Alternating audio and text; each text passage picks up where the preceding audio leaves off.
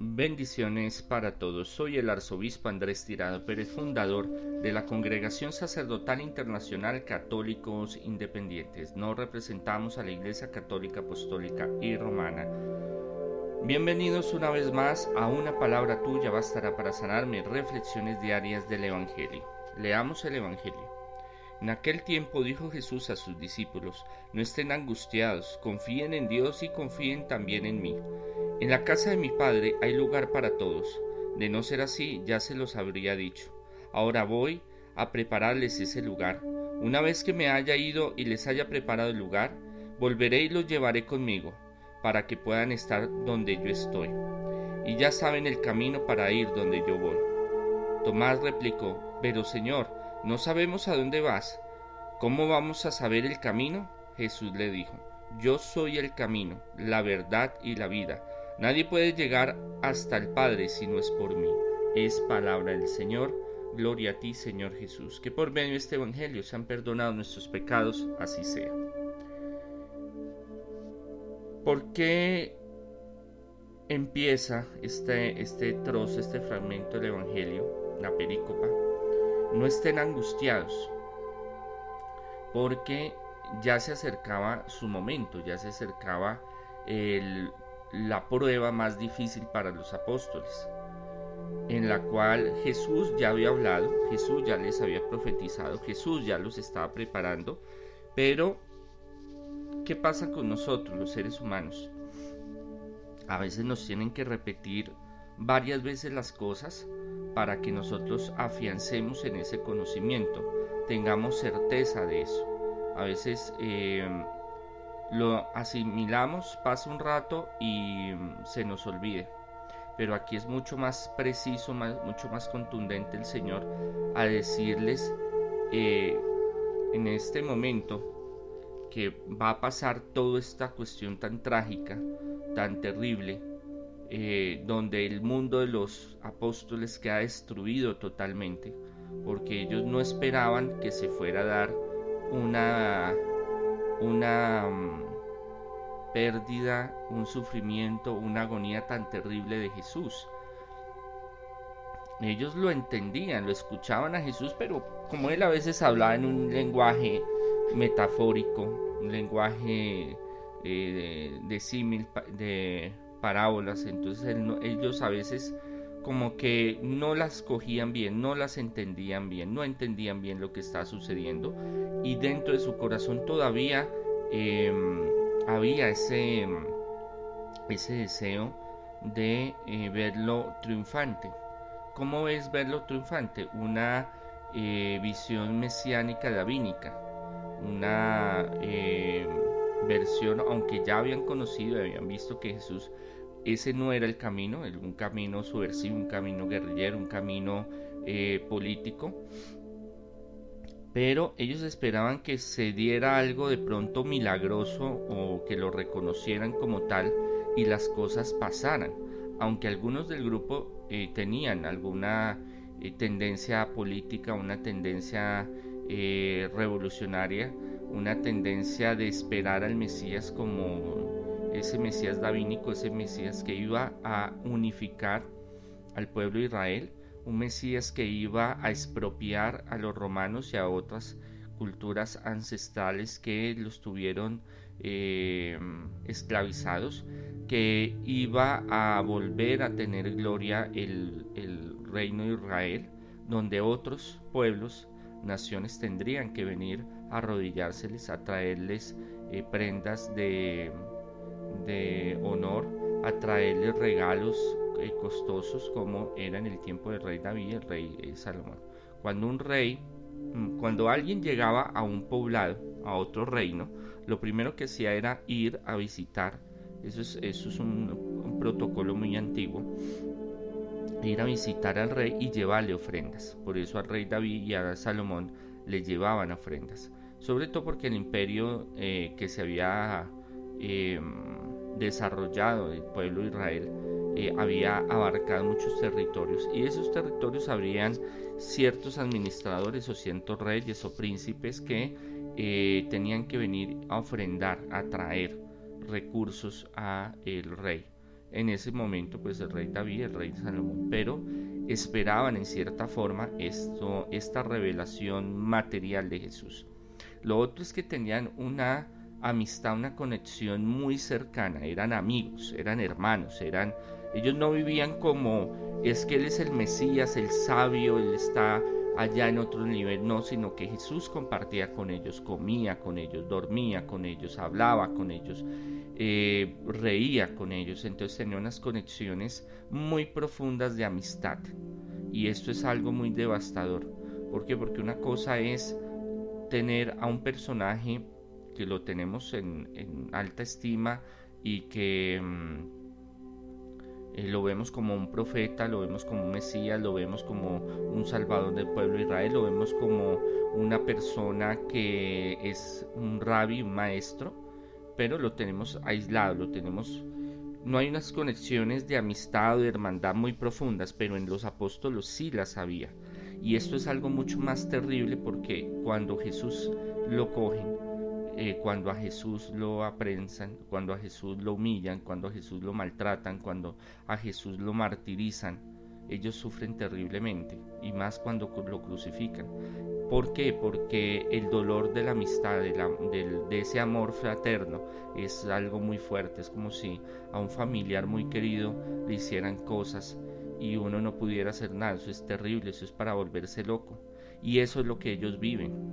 Ellos viven la desunión porque hieren al pastor y las ovejas se dispersarán, dice la Sagrada Escritura. Entonces, el, el hecho de que a Jesús lo tomen y le hagan un pseudo juicio, eh, en el cual buscaban como fuera el condenarlo, el buscar desaparecerlo, eh, queda toda la organización deshecha, con miedo, con, con em, pánico de que les fuera a pasar lo mismo que a Jesús, el no poder ayudarlo, el no poder estar cerca de él, el ver o saber, conocer todo lo que está sucediendo y después de su crucifixión, ¿qué vamos a hacer? el dolor de la pérdida de un, del Mesías, de la pérdida de un rabino, de la pérdida de un amigo, de un hermano, que eso es más eh, fuerte eh, en el ámbito emocional y de su futuro, porque ellos habían dejado todo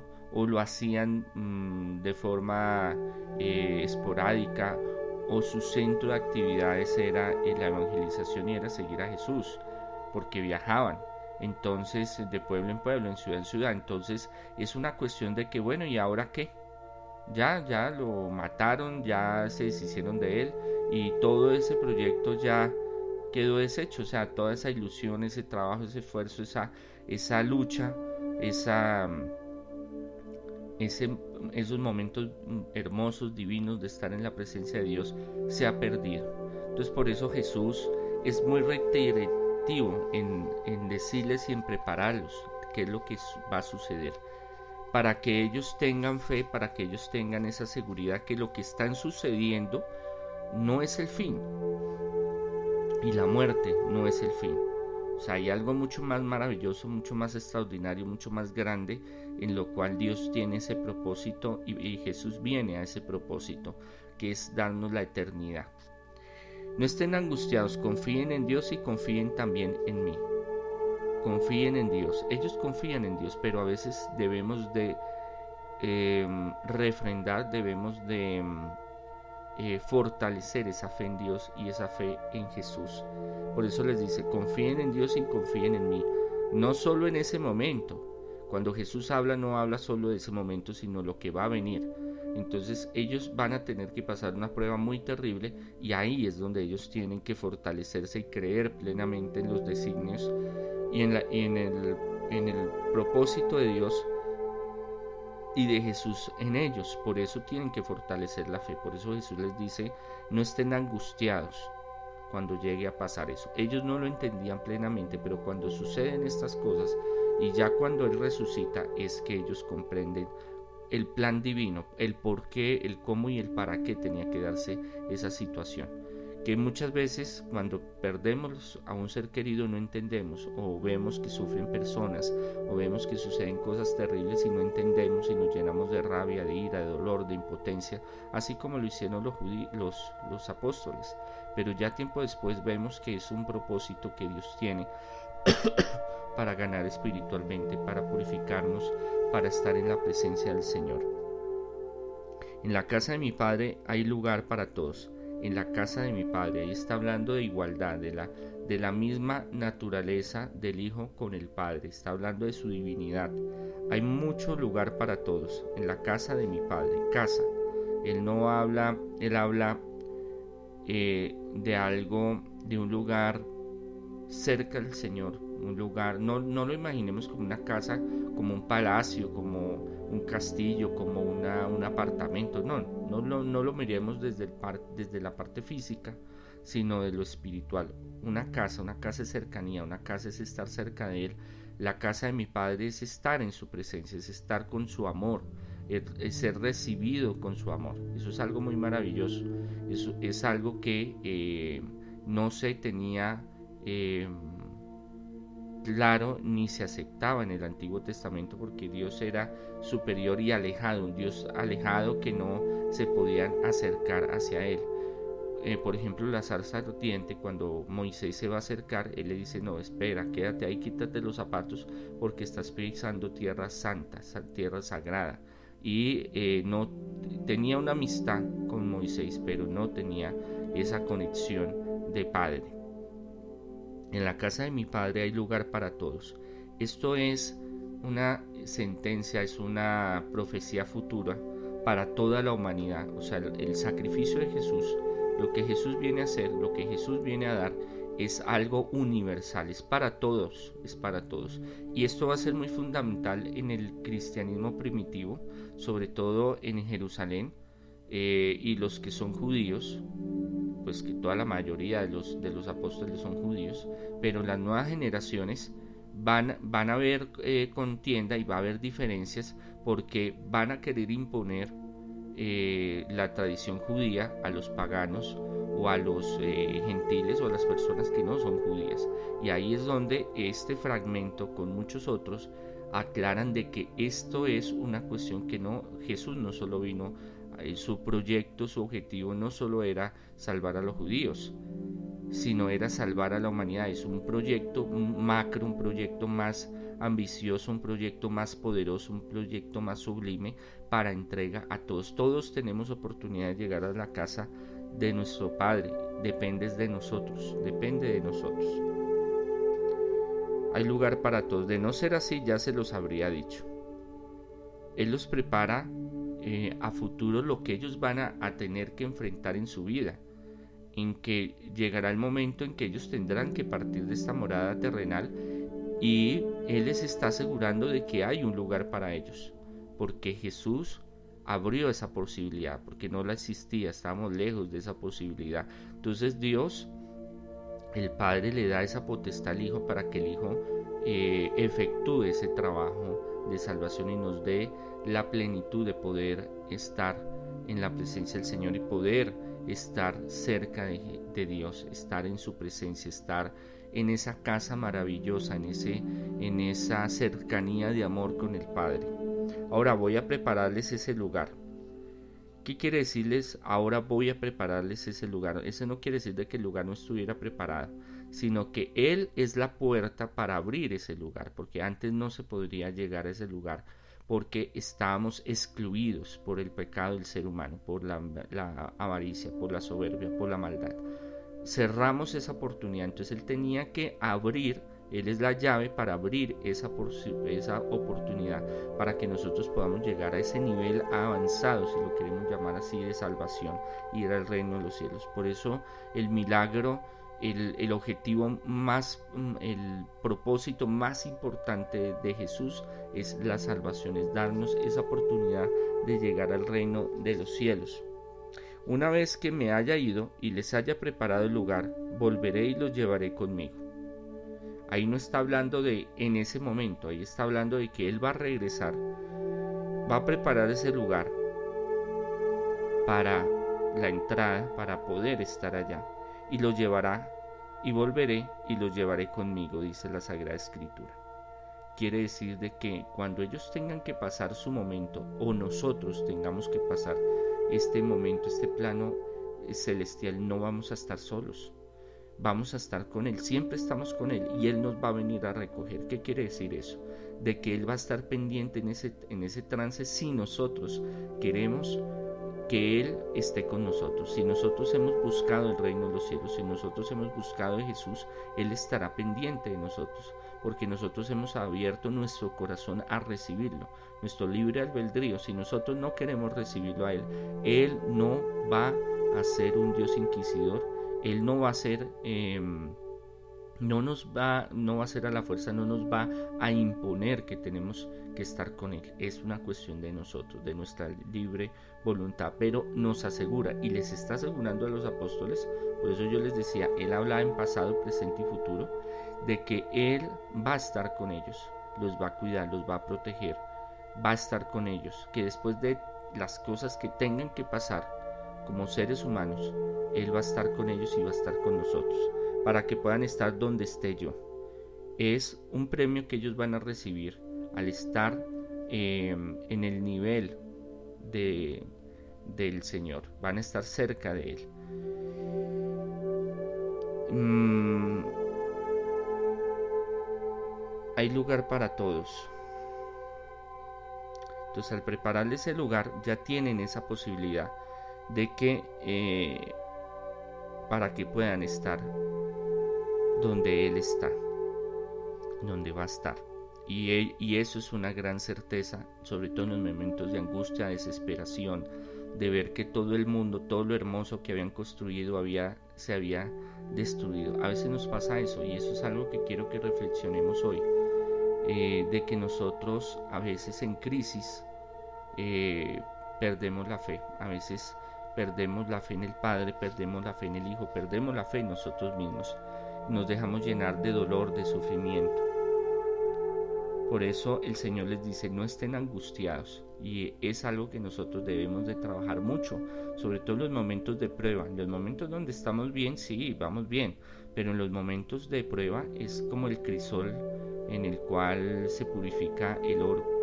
Asimismo nosotros nos vamos purificando y vamos creciendo en la fe en las pruebas, en los momentos difíciles. Por eso se presentan, para que nosotros vayamos creciendo y vayamos eh, aprendiendo de lo que está sucediendo y que nuestra fe se fortalezca y tenga fuerza y tengamos esa seguridad de que Él ha vencido al mundo, que Él venció a la muerte, venció al demonio, venció todo lo material, todo lo negativo y nos tiene un propósito maravilloso de vivir en plenitud en armonía, en santidad con el, con el Padre y con el Hijo, en un lugar especial. Eso es lo que les está prometiendo y les va a dar y les da a los apóstoles, que eso se hace extensivo, porque esto es también para todos los que creemos en Él, esperamos en Él. Y cuando ya tengamos que partir, llegaremos a, a esos varios niveles, si lo podemos mirar de esa forma, a esos varios... Eh, eh, progresos espirituales donde estaremos en la presencia de Dios, de los apóstoles y de Jesús. Y ya saben el camino para ir donde yo voy. ¿Por qué? Porque Él ya se los ha ido preparando, Él ya se los ha ido diciendo, Él ya les ha comentado, les ha dicho, les ha mostrado con signos y, y milagros, prodigios, quién es Él ahorita no lo entienden porque su mente está muy, muy mm, eh, sumergida en todo lo que ha sucedido. Entonces ellos todavía no entienden viendo que lo que Jesús está haciendo. Pero cuando ya ocurren todas estas cosas y hay la resurrección, ya se les abre la mente y entienden que Él les estaba mostrando el camino, que Él es el camino, que Él muestra que qué es lo que hay que hacer para la salvación. Pero Señor, no sabemos dónde vas. ¿Cómo vamos a saber el camino? Tomás le pregunta.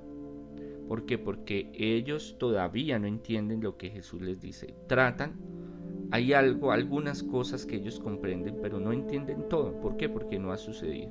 Cuando las cosas, uno quisiera saber cómo se van a dar las cosas, porque uno tiene un deseo de prevenir todos los, todos los parámetros, todos los aspectos de la vida. Entonces uno quisiera ver todo lo que va a suceder como una película antes para tomar decisiones y, decir hago esto, hago lo otro, me muevo así, eh, hago tal estrategia para evitar esa cosa. Pero es que hay cosas que están y se van a dar y son cosas que eh, están con un propósito y ese propósito nos va a ayudar a crecer espiritualmente, crecer en fe y acercarnos al Señor.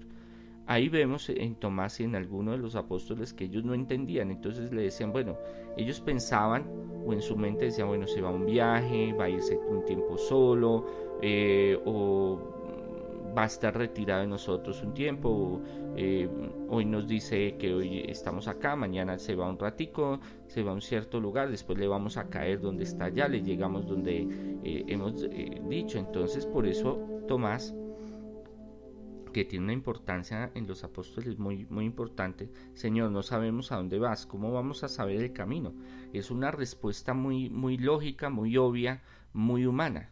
Cuando nosotros estamos pasando por momentos tan terribles, tan difíciles, decimos, bueno, ¿y cómo vamos a salir adelante? Bueno, es que tengo que pagar el arriendo, no tengo, eh, estoy enfermo, no hay nada con que sanarme, eh, fulana ya no me quiero, fulano ya no me quiere, ¿cómo va a ser eso? O sea, no veo las soluciones, todo está cerrado, todo está oscuro, todo lo veo mal.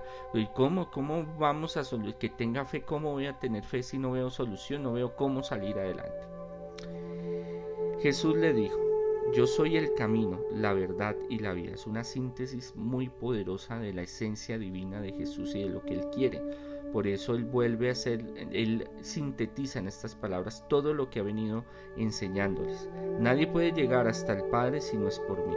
O sea, el camino que Él está mostrando, todo lo que Él está enseñando es la forma a través de Él de llegar al Padre. No hay otra forma, o sea, si no es por el camino espiritual, si no es por el camino de las enseñanzas de Jesús, si no es el camino por Jesús, no hay forma de llegar.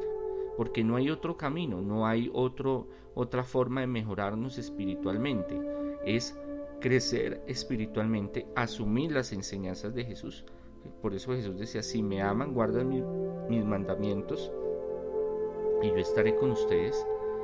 Eh, si nosotros aplicamos todo lo que Jesús nos enseña, lo que Él nos dice, es vivir diferente, vamos a tener esa opción de llegar al reino de los cielos, vamos a tener esa forma de conocer al Padre, vamos a tener esa forma de poder llegar a la salvación. Por eso nadie puede llegar al Padre si no es por, por mí, dice la Sagrada Escritura, por el Hijo, porque Él es el revelador, Él es el la continuación del plan del Señor, de Dios Padre para nosotros. Quien ve al Padre, quien ve al Hijo, ve al Padre, porque es, son eh, unidos, tienen esa trascendencia y quieren unirse a nosotros y que nosotros nos unamos con ellos para disfrutar. No hay otra forma. Entonces eso es algo importante que nosotros debemos de tener. Yo soy el camino. Recordemos la frase yo soy. Yo soy es eh, divina, es eh, la manifestación de plenitud de todo en el universo, el camino. ¿Por qué el camino? Porque Él muestra cómo debemos de vivir, cómo debemos de manejar las situaciones del día a día, de lo que estamos viviendo. No es simple una filosofía, no es simple escritura. La verdad es la sabiduría, la sabiduría es Dios, es Jesús, es la vida, es lo que nos da la vida eterna, es lo que nos da el verdadero sentido de vivir, la transparencia. Hemos sido creados para vivir en la verdad. En la verdad que es, en la verdad es que eh, Dios Padre y Dios Hijo, eh, Jesucristo tiene un propósito muy grande para nosotros, que es la salvación, que nos ama, que tiene un propósito maravilloso, que a pesar de las cosas tan difíciles y fuertes de la vida, es una preparación, es un preludio es una enseñanza para crecer, purificarnos, limpiarnos y llegar al reino de los cielos. Entonces la verdad nos hará libres, dice la Sagrada Escritura, nos dice Jesús, la verdad, porque hemos sido construidos para vivir en transparencia y cada vez que nosotros busquemos de la verdad, busquemos de Cristo, nuestra conciencia, nuestra forma de pensar se abre de una forma mucho más poderosa y mucho más fuerte, donde nos dice qué tenemos que hacer. Lo que antes nos gustaba, lo que antes pensábamos que estaba bien, ya ahora la verdad en nosotros, Cristo en nosotros, la conciencia, nuestra mente, nuestro espíritu nos dice, no Señor, eso no es por ahí, eso no está bien, eso no se debe de hacer. O cosas que nosotros pensábamos que, no, que estaban bien, no las estaban, no eran bien, o que estaban mal, no eran así. Es una visión mucho más amplia, mucho más em, de amor, de misericordia, pero también de cumplimiento a las enseñanzas del Señor, del Padre y del Hijo. O sea, una, una vivencia, una, mm, una contemplación de la verdad de Dios mucho más profunda. Eso es la verdad. La verdad es Cristo, la verdad es el camino que nos ofrece y de ahí, de el camino, la verdad, se da la vida, la vida material y la vida espiritual. Porque Dios viene, Jesús viene a darnos vida, vida en abundancia, materialmente, ayudarnos muchísimo en material, milagros de sanación, de liberación, de prosperidad, de sanación interior, pero también de vida, vida eterna, de la verdadera salvación, de lo más importante que podemos aspirar en este mundo, que es estar en la presencia del Padre y del Hijo, compartir esa casa, esa morada, esa, esa, esos, esa conexión de amor, de, de hermandad, de dignidad espiritual, de ser hijos de Dios, de ser hechos a imagen y semejanza de Dios, de esa eternidad que Dios tiene para nosotros maravillosa, pero que debemos construirla, que debemos afianzarla, que debemos de trabajar la fe, que debemos de trabajar esa unidad con Cristo para entender y que se revele la verdad, la verdad en nosotros. Por eso la verdad nos va a hacer libres, la verdad nos va a quitar muchos prejuicios, la libertad nos va a dar ese sentido de nuestra vida. Y cuando llegamos a, a esos niveles, porque son varios niveles de verdad, varios niveles de vida, varios niveles de camino, que todos confluyen a Jesús, que todos están en Jesús, que todos están en el Padre, que son vienen en la misma unidad, podemos llegar a tener una vida mucho más eh, maravillosa, activa, eh, viviendo el poder de Cristo, eh, mucho más